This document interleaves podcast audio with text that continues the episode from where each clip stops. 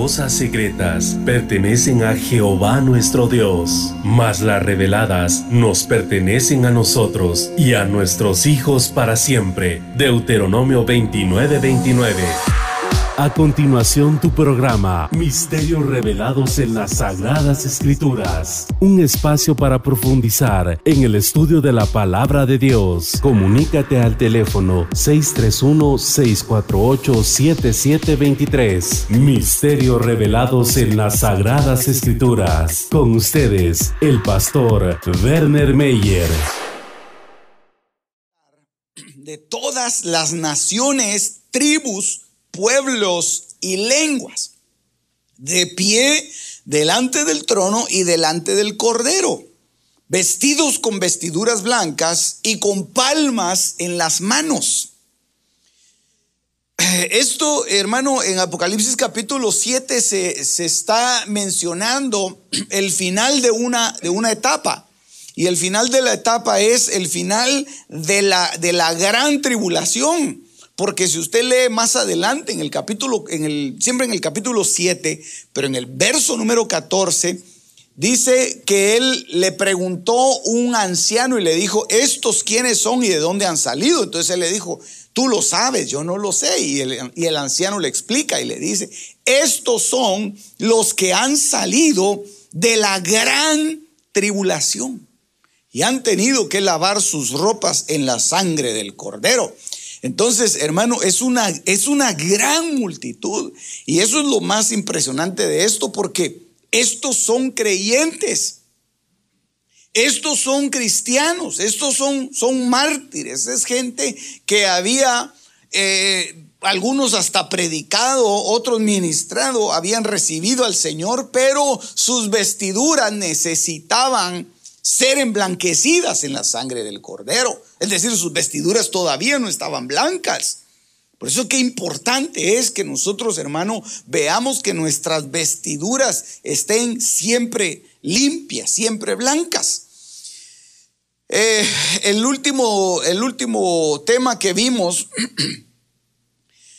eh, analizamos los elementos que se dan en un, en un, tribunal. Vimos todo lo que, lo que estaba alrededor del, del tribunal y es porque, eh, hermano, en el, en el tribunal en donde se va a juzgar, voy a regresar a este, a este verso, en donde se va a juzgar a esta gran multitud, es un tribunal especialmente para ellos.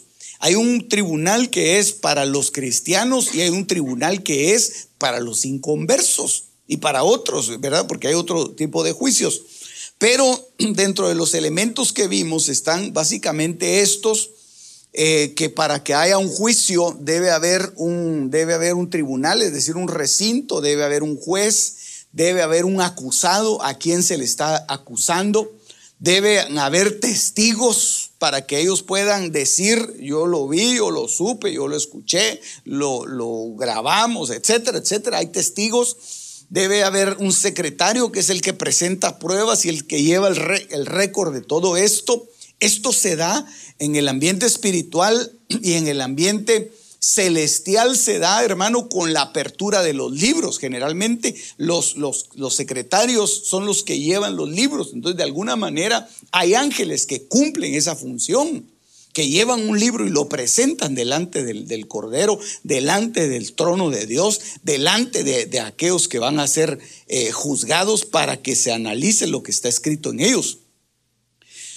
Eh, está el fiscal, que es el acusador el que está eh, constantemente diciendo por qué se le, se le va a condenar y que específicamente quiere que la persona sea culpable.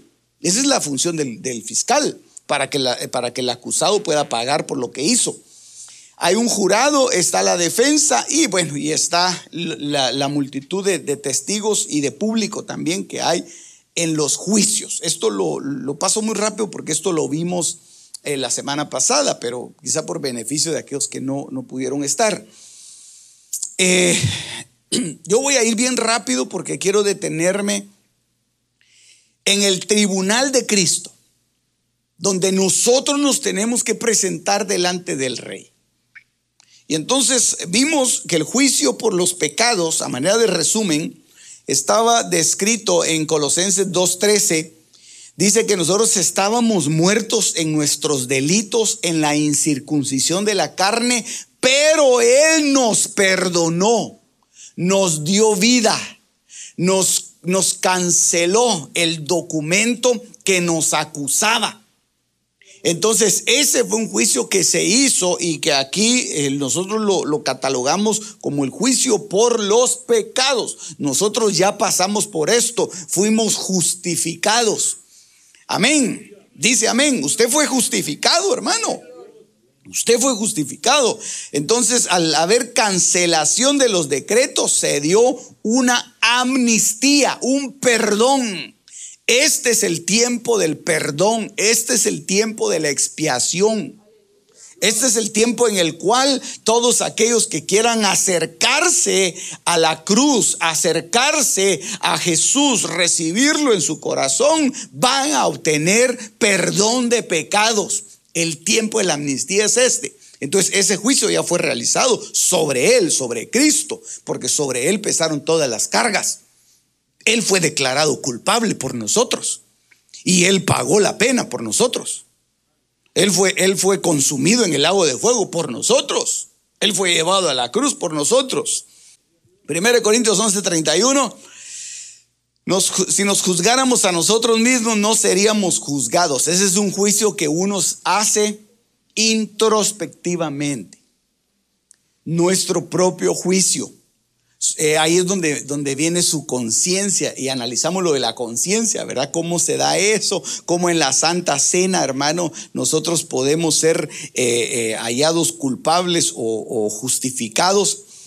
Luego viene el juicio del Hijo del Hombre, que eso es para las naciones, dice aquí, ¿verdad? Cuando el Hijo del Hombre venga en su gloria y todos los ángeles con él se sentarán en el trono de su gloria y serán reunidas de él todas las naciones. Entonces va a haber un juicio para todas las naciones y todos los reinos. Va a hacer una separación entre los, entre los buenos y los malos y eso es un juicio que le queda al Hijo, le queda a, a, a Cristo. Pero donde yo quiero llegar, que eso, eso ya lo, lo vimos la vez pasada, pero ahorita yo quiero detenerme en este tribunal, es el tribunal de Cristo. Según de Corintios capítulo 5, verso 10, dice que todos nosotros debemos comparecer ante el tribunal de Cristo para que cada uno sea recompensado por sus hechos. Y, en otras versiones dice, por lo que hizo. Yo no sé si usted tiene esa versión, pero esa versión dice, por lo que hizo mientras estaba en el cuerpo.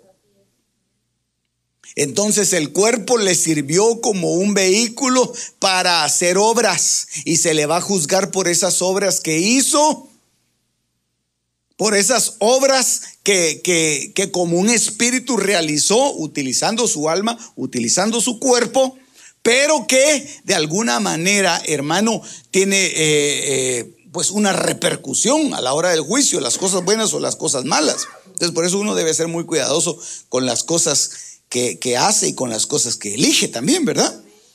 Dice, el tribunal en donde se realiza esto es en el trono. Ahorita lo vamos a analizar un poco más detenidamente. El juez es Cristo. Recuérdense que en el otro tribunal, en el otro tribunal, Cristo era nuestro abogado. Ahora ya no es nuestro abogado en este juicio, sino que ahora Él se constituye en, en, un juez que va a dictar un veredicto. Por eso se llama el tribunal de Cristo. Entonces viene y, el acusado, pues, er, mire, los, los acusados son los creyentes. Entonces ahí van a haber obras buenas y obras malas y se va a juzgar de acuerdo a esas obras.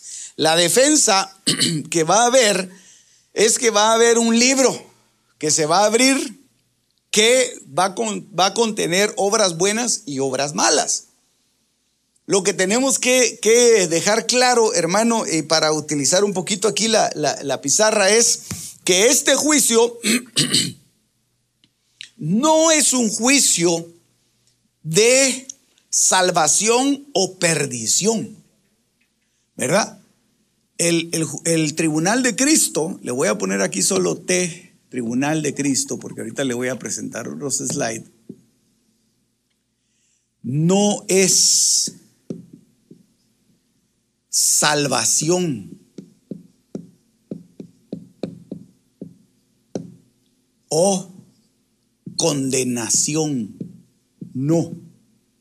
Por eso es que dice, ninguna condenación hay para... Ay, usted que no me ayuda. Ninguna condenación hay para los que están en Cristo. Entonces usted no va a ser condenado. ¿Por qué? Porque ya se realizó un juicio por sus pecados. El que, el que no, el que, que fue, el que no fue justificado en ese juicio por los pecados, ese ni siquiera se asoma a este tribunal. A él no lo llaman. ¿Por qué? Porque este es un tribunal para los creyentes. Ahí nos van a juzgar a nosotros, ahí nos van a poner delante del rey que es Jesucristo y entonces ahí vamos a, obtener dos, dos hay dos caminos acá como ya pusimos que no es para salvación o condenación, ok, esto no, pero sí es, sí es para dos cosas. Uno para galardón. Yo me imagino que usted ha de tener muchos. Y otros para vergüenza. No hay galardón. Ahí lo que hay es garrote, chicote. Ahí lo que hay es látigo. Ahí lo que hay es, es, un, es una pena, es un castigo. Pero no estamos hablando de perdición. Es decir, hermano, nosotros como salvos vamos a ir a entregar cuentas de lo que hicimos en el cuerpo. Pero por, esas, por, lo que hicimos en el cuerpo nos pueden galardonar o nos pueden avergonzar. Y ahí le voy a dar algunos versos. Ok, eh, el secretario, bueno, es el que lleva el libro de las obras y el fiscal, el que acusa, son las obras malas. Porque vea, el que defiende son las obras buenas, pero el que acusa son las obras malas. Y también ahí, como a la par de las obras malas, va a estar el diablo como un acusador, porque dice la Biblia en Apocalipsis 12 que él es el acusador de los hermanos, el que los acusa de día y de noche. Entonces ahí va a estar también. Y bueno, y la creación va a estar, va a estar presenciando este juicio. Entonces, ¿cómo se llama este tribunal de Cristo? Se llama el Bima. Y de eso es lo que yo le quiero hablar ahora en la noche. ¿Está listo? Gloria a Dios. Entonces, es el Bima. El Bima. En, algunos, eh, en algunos diccionarios usted lo va a encontrar de esta forma, Bima específicamente con una I, ¿verdad? Eso es, eso es eh, eh, lo mismo. Me imagino que como es un lenguaje eh, griego, pues algunos traductores lo ponen de una forma y de otra, pero yo lo encontré en el diccionario Strong de esta forma, como el bimá. Dice Romanos 14:10, pero tú, ¿por qué juzgas a tu hermano? O también tú, ¿por qué menosprecias a tu hermano? porque todos compareceremos ante el tribunal de, Cristo. Entonces, el tribunal de Cristo es el que se llama Bima. Ahí eh, dice tribunal, es la palabra Bima. Y entonces, este Bima es un sitio en donde el juez emite un veredicto y en donde el juez se sienta para ejercer la función de autoridad y de gobierno que se le ha dado, se le ha otorgado. Entonces, sobre, sobre la iglesia de Cristo hay una autoridad y un gobierno que viene precisamente a, través de Jesucristo. Y el número 12, usted sabe que es un número que, que representa gobierno. El número 12 es un número que, que viene representando también en la capacidad de, juzgar y la capacidad de dirigir, de liderar. Eh, y esto es una, yo diría que algo bien coincidente y algo muy maravilloso, porque la palabra Bimá en el Nuevo Testamento solo la encontramos 12 veces, en 12 versículos. Ahí le puse yo los versos de Mateo 27, Juan 19, Hechos, eh, bastantes eh, eh, del libro de los Hechos, en el libro de Romanos, que es el que leímos, y en 2 Corintios capítulo 5, verso 10 habla acerca del, del Bimá. ¿Y qué es el Bimá? Bueno, es un lugar en donde nosotros nos vamos a presentar. ¿Sí? Es un lugar donde nosotros nos vamos a presentar. Pero ¿cómo nos vamos a presentar ahí?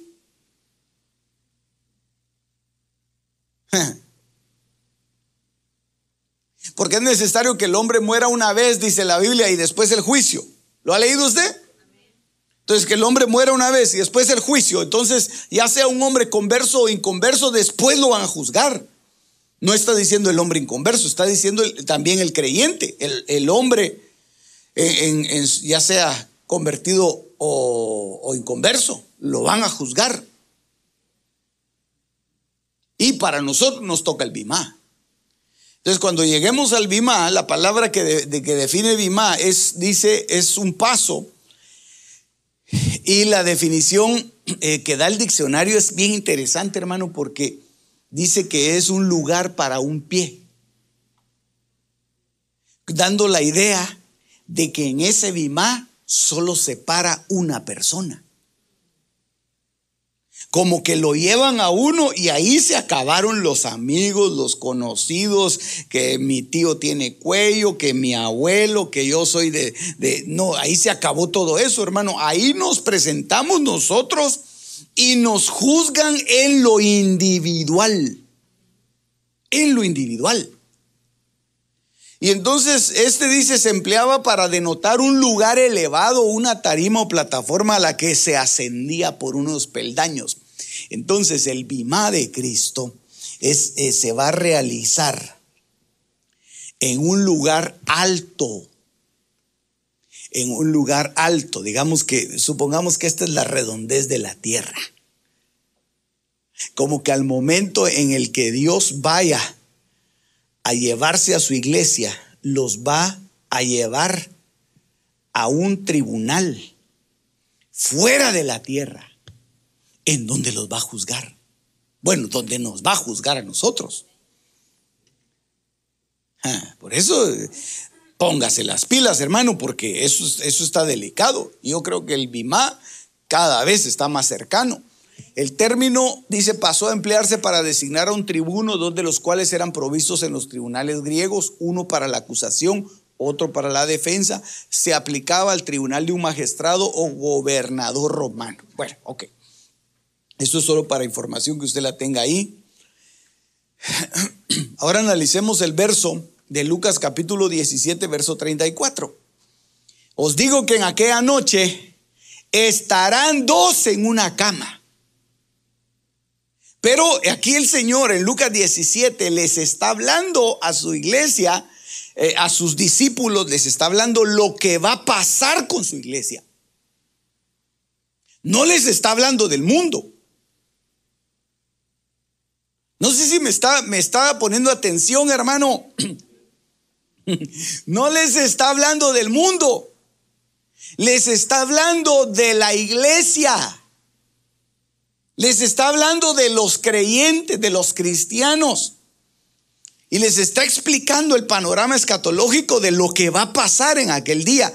Les está diciendo, estarán dos en una cama, el uno será tomado el otro será dejado.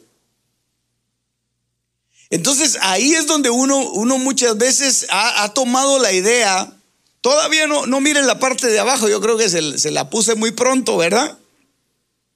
Pero mire, pues no, no, nos distraigamos aquí con, la, con, con, ese diagrama, ahorita se lo, voy, se lo voy a explicar.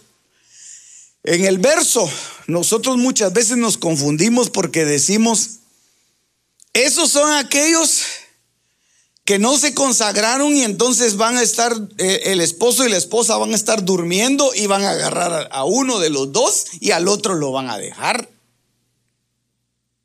Van dos mujeres a, trabajar al molino y una se va a desaparecer de repente y la otra va a quedar solita y va a decir, ¿y aquí qué pasó? ¿Y dónde está la comadre? Pero no se trata de eso. Mire, pues analicemos el verso, por eso es que yo le puse ahí eh, eh, un pequeño diagrama. Dos mujeres estarán moliendo juntas, la una será tomada, la otra dejada. Dos estarán en el campo, el uno será tomado, el otro será dejado. Y respondiendo le dijeron, ¿dónde, Señor?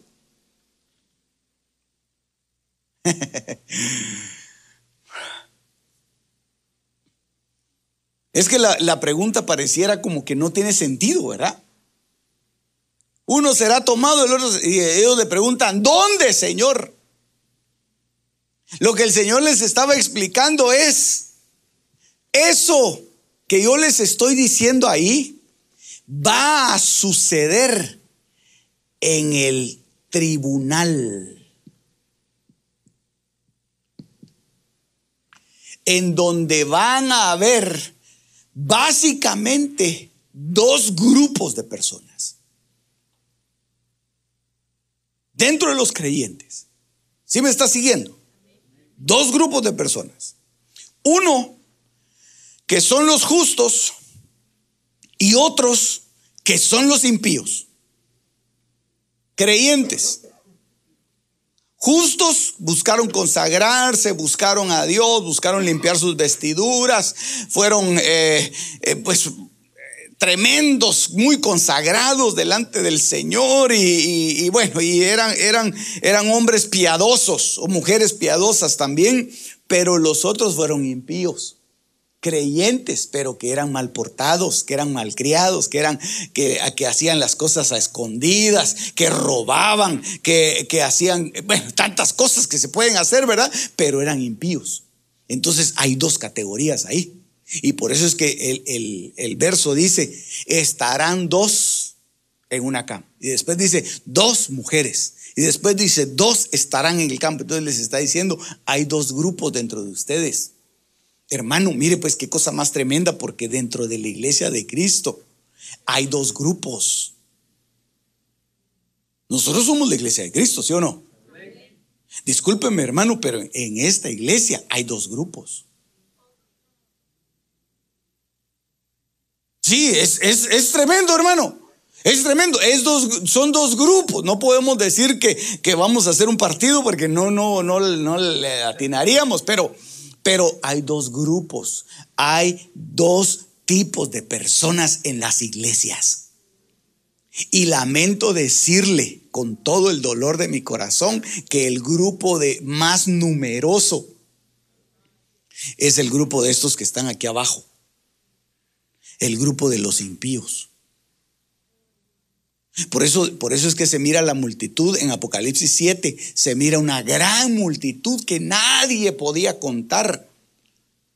Porque es, mucho, mucha la, multitud que eh, va a, a, ser parte de este grupo que va a tener que pasar por un proceso de limpieza, por un proceso de perfeccionamiento, a base de entregar su vida o a base de un sufrimiento extra.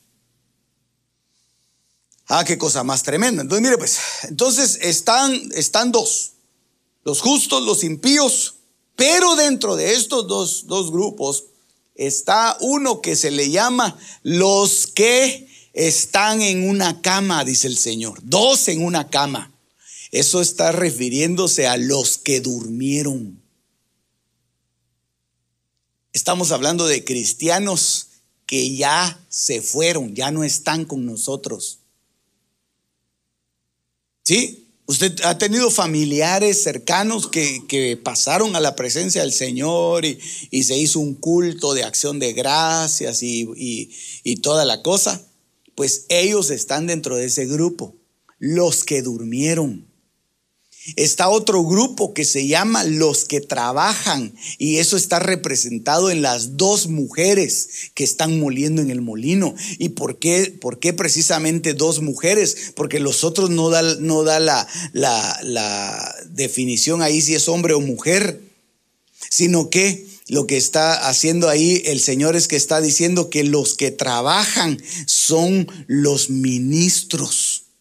Es como la nodriza. Yo le puse ahí la cita, 1 Tesalonicenses capítulo 2, verso 7 que eso está representando a las dos mujeres, los siervos, los que son llamados a trabajar, que están haciendo el trabajo, que están haciendo lo que el Señor les mandó a hacer.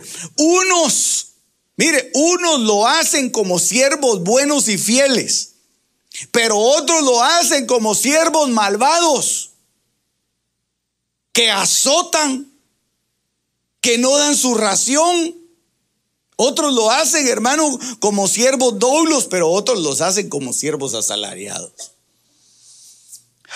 Y por último está, están los que están en el campo. Recuérdense que Mateo 13:38 dice que el campo es el mundo. Es decir, que está hablando de los que están vivos, de la iglesia de Cristo, que todavía está, hermano, en este cuerpo y que, que todavía no, no ha dejado la, la tierra. Eso se les llama, a los justos se les llama vivientes también. Yo no sé si me está siguiendo en, este, en esto, hermano, porque yo voy rápido y espero que usted me esté siguiendo. A esos justos se les llama vivientes. Y a los impíos se les llama los injustos, que están, que están vivos pero que de alguna manera, hermano, van a tener que presentarse en el tribunal de Cristo como, como salvos, sí, como salvos, pero van a tener que entregar cuentas eh, incompletas. No tienen las cuentas cabales. Se abre el libro de las obras y les, y les empiezan a, a decir un montón de cosas. Mire pues, le voy a explicar lo de los libros. Aleluya. ¿Quiere que se lo explique? Bueno, mire pues, hay un libro que se llama El libro de la vida. El libro de la vida del Cordero. Amén. Ok, ese libro de la vida, vamos a ver si puedo dibujar un libro aquí.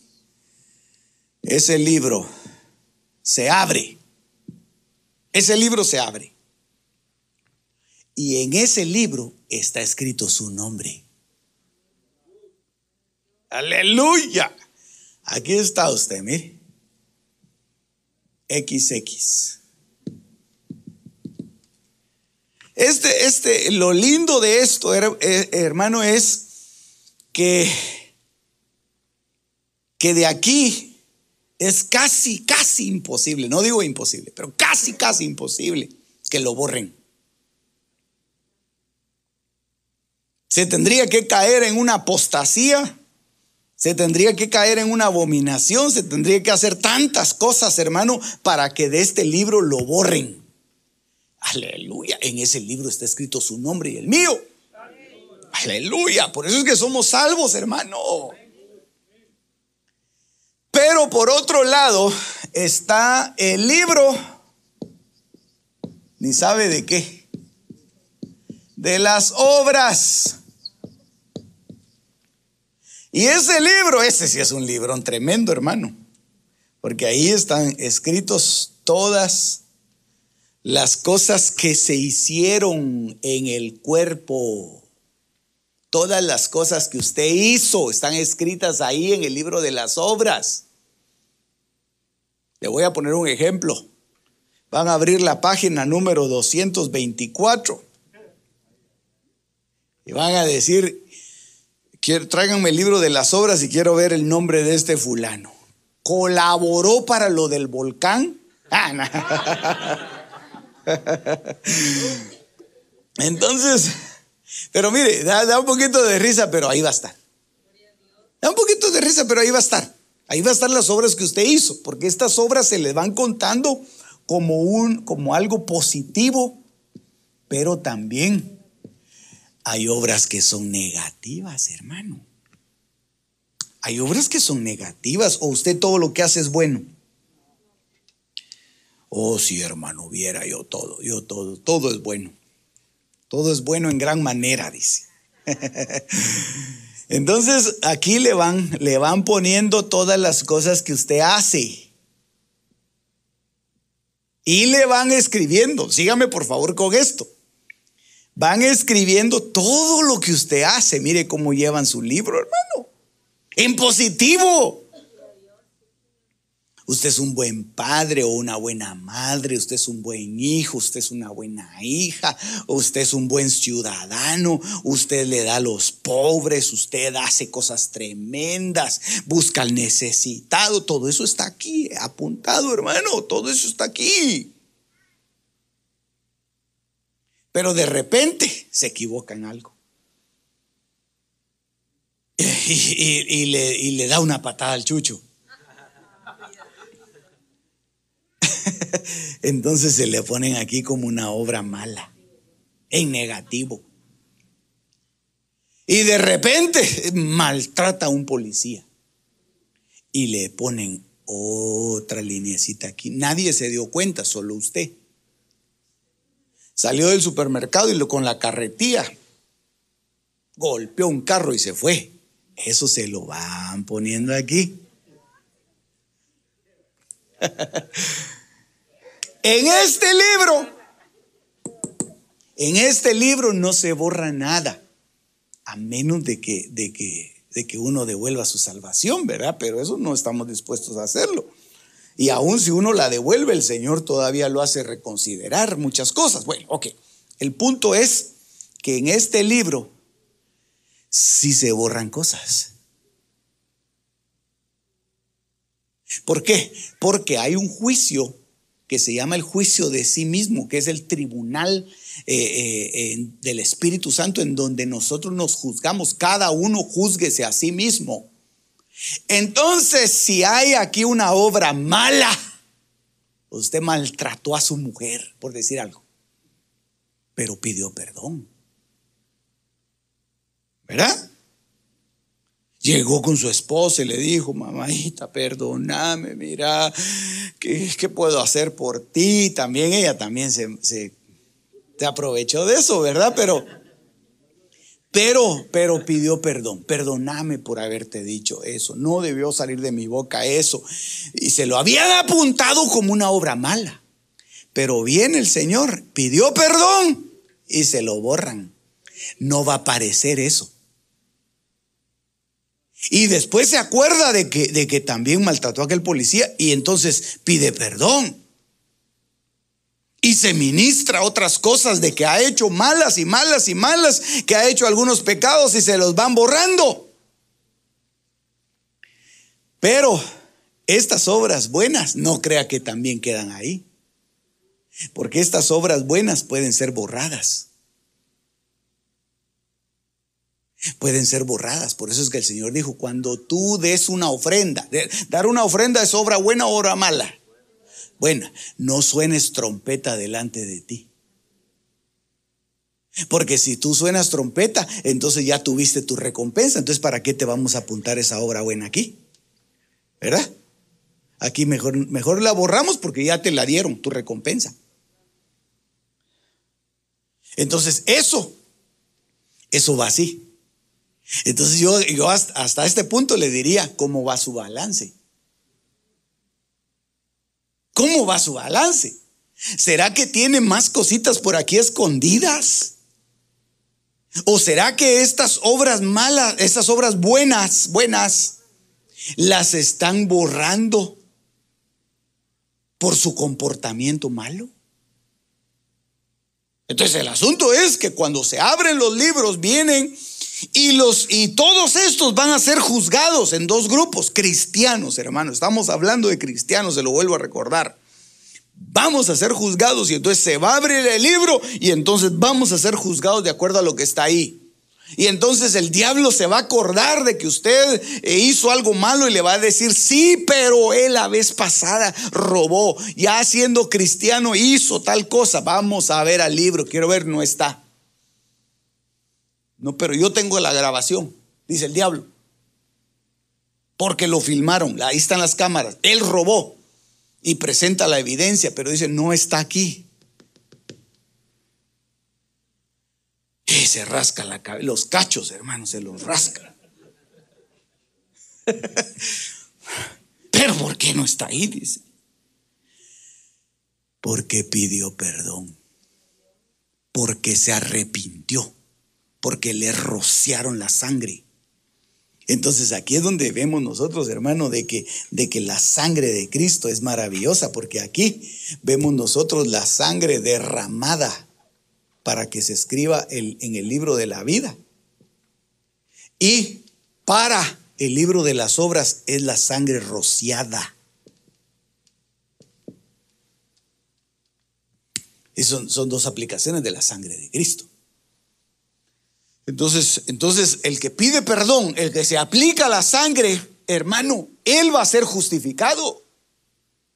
Por eso es que en aquel día nos vamos a llevar unas tremendas sorpresas de ver gente que nosotros decimos, pero ¿y este por qué? ¿Por qué está en esa condición tan vergonzosa? Si hacía tremendas obras, si hacía grandes obras faraónicas. ¿Y por qué? Porque hay un libro. Y ahí va a estar usted, dice yo, pues yo no hice mucho. Ah, pero esto va a estar lleno de obras, hermano. Es, esto es de obras positivas. Ahí va a estar un montón de obras lo que usted hacía, por lo quien usted oraba, por quien usted gemía delante de Dios, todas las cosas que usted hacía van a estar ahí. Entonces, todo lo que está en nuestro cuerpo y que hemos hecho va a estar reflejado en el libro de las obras. Entonces, déjeme que le explique un poquito más este diagrama porque es importante. Dentro de los que durmieron, es decir, los que ya no están con nosotros, hay dos grupos. Unos que se fueron limpios en limpieza, en justicia, en santidad, en integridad, y otros que se fueron con sus vestiduras manchadas otros que se fueron eh, eh, quizá peleados, otros que se fueron sin haber perdonado, otros que se fueron sin haber pedido perdón, otros sin haberse arrepentido, etcétera. Ahí van a estar estos dos grupos. Y a unos la Biblia les llama los muertos en Cristo. Los muertos en Cristo son aquellos que estando vivos lograron morir a sí mismos. Como lo decía el apóstol Pablo, yo todos los días muero, decía él. Es decir, yo todos los días pongo mi cuerpo y lo presento en, en, sacrificio. ¿Por qué? Porque yo voy a ser considerado un muerto en Cristo. Ya no vivo yo. Es decir, yo ya dejé de existir. Ahora vive Cristo en mí. Estos son los muertos en Cristo, estos son justos, estos son los que durmieron y se fueron en integridad. Por eso es que muchas veces a los mismos cristianos que, están muriendo no pueden morirse quizá en paz porque todavía deben algunas cosas y todavía tienen que ponerse a cuentas con alguien. Y hasta que se pone a cuentas con esa persona, Dios hasta en eso tiene misericordia, hermano. Dios les da la oportunidad de que se pongan a cuenta y que limpien sus vestiduras. Entonces ellos van a, van a estar en esa condición de muertos en Cristo. Y ahorita le voy a explicar qué pasa con los muertos en Cristo, porque eh, hay un verso que dice, los muertos en Cristo resucitarán primero. Entonces, estos tienen una preeminencia. Estos, los que duermen, estos simplemente se murieron, hermano. Hmm. Tal vez después de haber hecho una fechoría, cristianos, ¿verdad? Y los agarró un tráiler y los empujó contra, el, contra el paredón y ahí murió el cristiano. Pero no se puso a cuentas. Aceptó a Cristo, nunca quiso lavar sus vestiduras. Aceptó al Señor, nunca quiso perdonar, nunca quiso eh, limpiarse, eh, tantas cosas. Entonces esos, esos, esos durmieron, él durmió y va a ser resucitado también, pero en otra condición. De la misma forma, entonces, eh, en ese mismo análisis, hermano, dentro de estos dos grupos de los justos, que habla de los siervos, hay unos que el Señor le llama siervos buenos, siervos fieles. Estos son los que están dentro de esa categoría, que también van a ser llamados a cuentas a entregar cuentas. Y estos, los siervos malvados, estos también les van a pedir cuentas. Y les van a decir, ¿qué, hiciste con lo que te di? Oh, no, pues sí, Señor, fíjate que esto, que el otro, que aquí, que allá. No, no, no, no. No, no, yo no te lo di para eso. Y entonces lo, van a, lo, van a azotar. Ahí vamos a ver los castigos, después es cosa tremenda. Y los otros que están en el mundo, que son eh, los vivientes, que es gente consagrada, y los injustos, que son impíos también. Por eso le digo, hay dos grupos. Y el Señor lo, especifica bastante claro acá en Lucas 17:34. Ok, en 1 Corintios 11:30 eh, habla la relación que dormir es, es morir. Eso lo puse como referencia. En 1 Tesalonicenses 2.7, si no logra ver el verso, habla de los ministros que representan a las nodrizas, porque habla de mujeres ahí, que estarán dos mujeres moliendo juntas, y la referencia de Mateo 13.38, en donde el Señor dice que el campo es el mundo. Ok, le dijeron, ¿dónde, Señor? Esa pregunta es importantísima. Porque eh, los discípulos le estaban diciendo, Señor, ¿dónde va a suceder todo esto? Y entonces le dice, donde está el cuerpo, ahí también se juntarán las águilas. Entonces uno de los testigos que van a ver en, ese, en ese de Cristo, ah, yo, yo me animaría, a, esa es una pensada mía, hermano. Eso es, eso es lo que yo, yo, póngalo ahí, ¿verdad? Y si está tomando nota, ponga, esto lo pensó el pastor. Haciendo paréntesis, ¿verdad? Para, para, que no lo tome como una doctrina, pero yo creo que, que al hablar de águilas ahí está hablando del ministerio apostólico. Y entonces el ministerio apostólico va a estar en el bimá de Cristo como un testigo de las cosas que están sucediendo ahí. Porque al bimá llaman al pastor, pero no llaman al apóstol. Por, por eso dice la Biblia, obedeced a vuestros pastores, porque ellos son los que van a dar cuenta de vosotros y ojalá que no lo hagan quejándose, dice la Biblia. Pero entonces el Señor aquí le está diciendo a, a, los discípulos, ahí donde se esté realizando el bimá, el juicio, ahí donde se abran estos libros, aquel libro ya se abrió, pero donde empiecen a buscar las obras, esto, ahí van a estar el ministerio apostólico viendo. Y por eso es que, hay un juicio que se realiza a Israel, que es el que vamos a ver después. a, Israel, que es el juicio en donde se sientan los doce apóstoles del Cordero a juzgar. Entonces aquí, aquí, esas águilas estarían representando al ministerio apostólico, los apóstoles del Espíritu.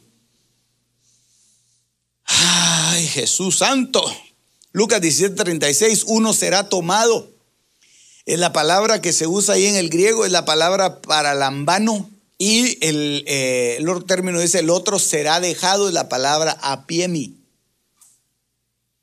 Y eso, eso está representando de que no es que es que lo que yo le, eh, explicaba hace ratito, de que dos mujeres van caminando y una se desaparece.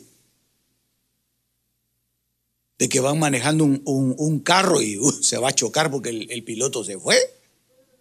O que va en un avión y, explota, o porque el, el, piloto también fue arrebatado. Hermano, aquí lo que está hablando es que agarran a esos, los trasladan y se los llevan a un lugar en donde se va a realizar el bimá, al tribunal. Aquí los sacan de la tierra, los llevan al tribunal y en el tribunal uno será recibido. Eso es lo que dice el original, por eso le puse las palabras ahí originales. Y el otro será enviado lejos. Entonces a uno le dicen, mi buen siervo y fiel. En lo poco fuiste fiel, en lo mucho te pondré. Entra, ese va a ser recibido. Pero al otro le, le dicen, ahí será el lloro y el crujir de dientes, porque fue el que echaron de la fiesta. Lo sacaron, lo enviaron lejos. Es decir, lo devolvieron. Lo devolvieron de aquí del tribunal, avergonzado. Lo devolvieron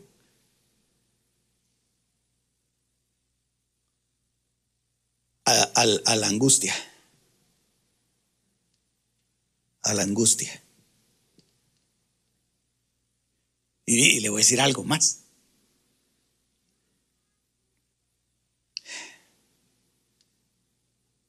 No sé si se lo digo, pero como queda solo aquí entre nosotros, ¿verdad?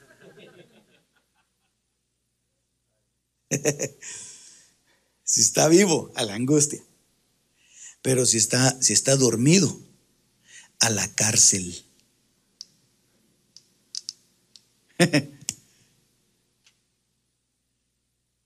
Por eso es que hay cárceles y por eso es que lo puse yo aquí. Aquí esta es la angustia y esta es la cárcel.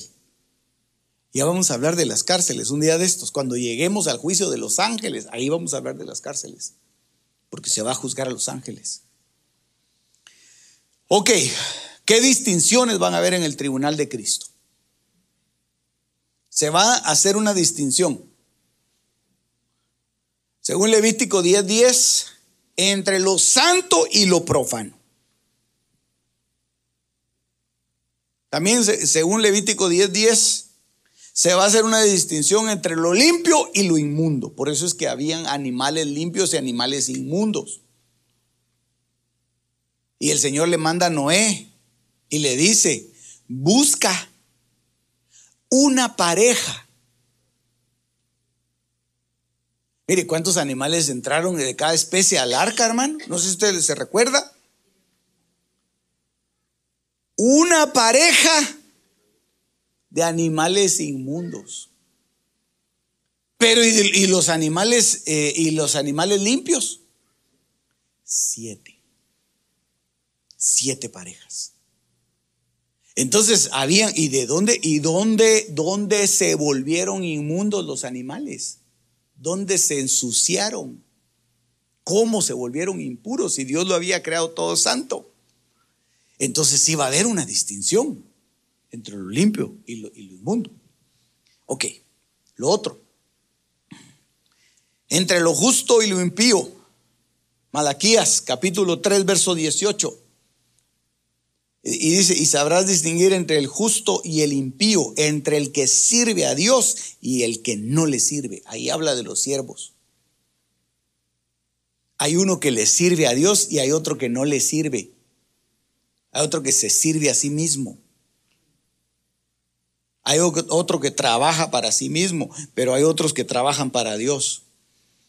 Ah, usted trabaje para Dios, hermano. Usted trabaje para Dios, no trabaje para usted mismo, trabaje para Dios. Eso le va a traer un tremendo beneficio. Mateo 25 habla de las ovejas y los cabritos, este ya lo analizamos. Y eh, Mateo 25 siempre, ¿verdad? Verso 21 habla del siervo bueno, del siervo malo y de lo impuro y de lo impuro. Esas son, esas son las distinciones que se van a hacer en el tribunal de Cristo. Apocalipsis 22, 11. Se va a distinguir puro, impuro, puro, impuro, puro, impuro. Bueno, malo.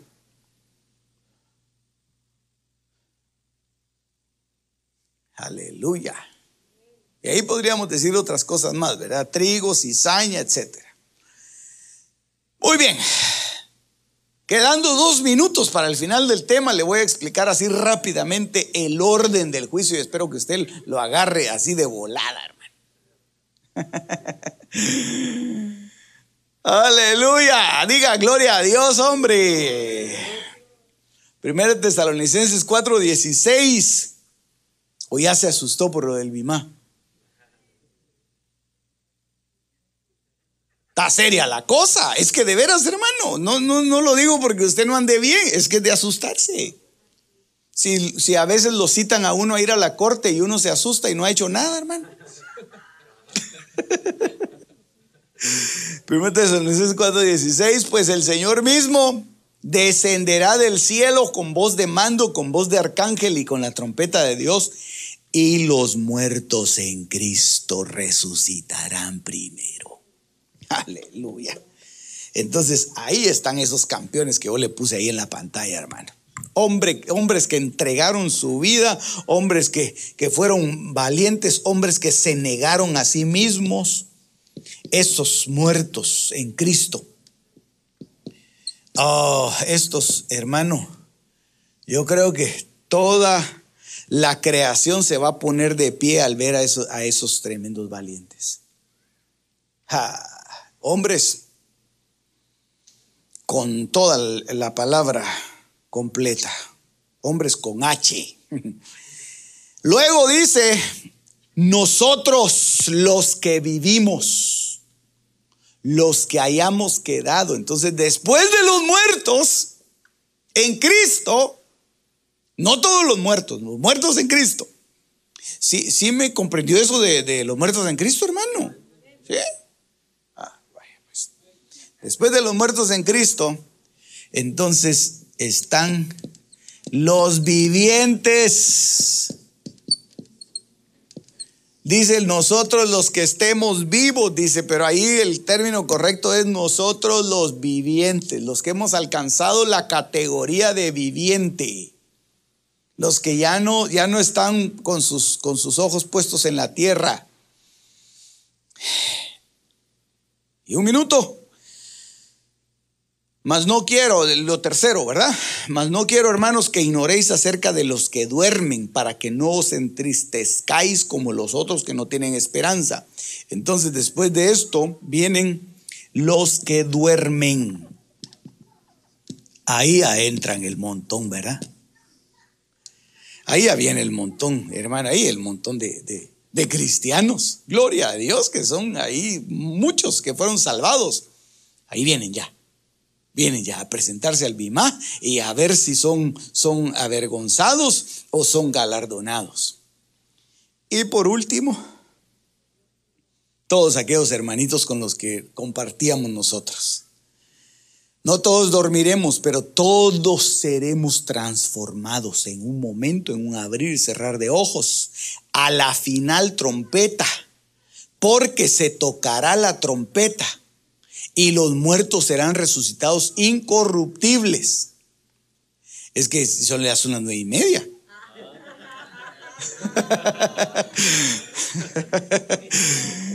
Ay, Señor. Todos, todos, hermano, todos, todos, todos. Todos, todos, todos. Hablo de los cristianos, no hablo de los inconversos. Otra vez se lo repito. No, no, ellos, ellos van después que nosotros. Nosotros somos las primicias. Primero nosotros. Después, los que no quisieron aceptar a Cristo, a ellos les toca un juicio terrible en el, en el trono blanco. Vamos a hacer una oración mejor. Vamos a hacer una oración. Ahí le, dejo, mire, el, el, el verso.